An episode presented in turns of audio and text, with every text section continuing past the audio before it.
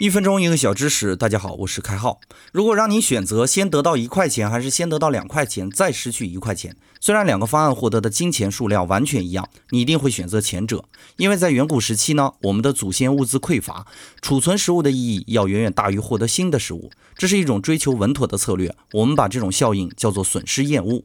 科学家发现，损失的痛苦感约为获得快乐的感受的二点五倍，也就是说，损失一元钱的痛苦感要用得到两块五的愉悦感来弥弥补。这就不难理解，为什么我们的爸爸妈妈、爷爷奶奶都喜欢省吃俭用。损失厌恶被商人所利用，分期付款就是典型的降低损失厌恶的方式。你分期买一个 iPhone 手机，一定会觉得很划算；一次性付款则会有心疼的感觉，所以你更容易接受分期付款的方式。实际上呢，排除掉利息，分期付款和一次性付款，你支付的金额。几乎是一致的，但是你的感觉却截然不同。今天的小知识是损失厌恶，你学会了吗？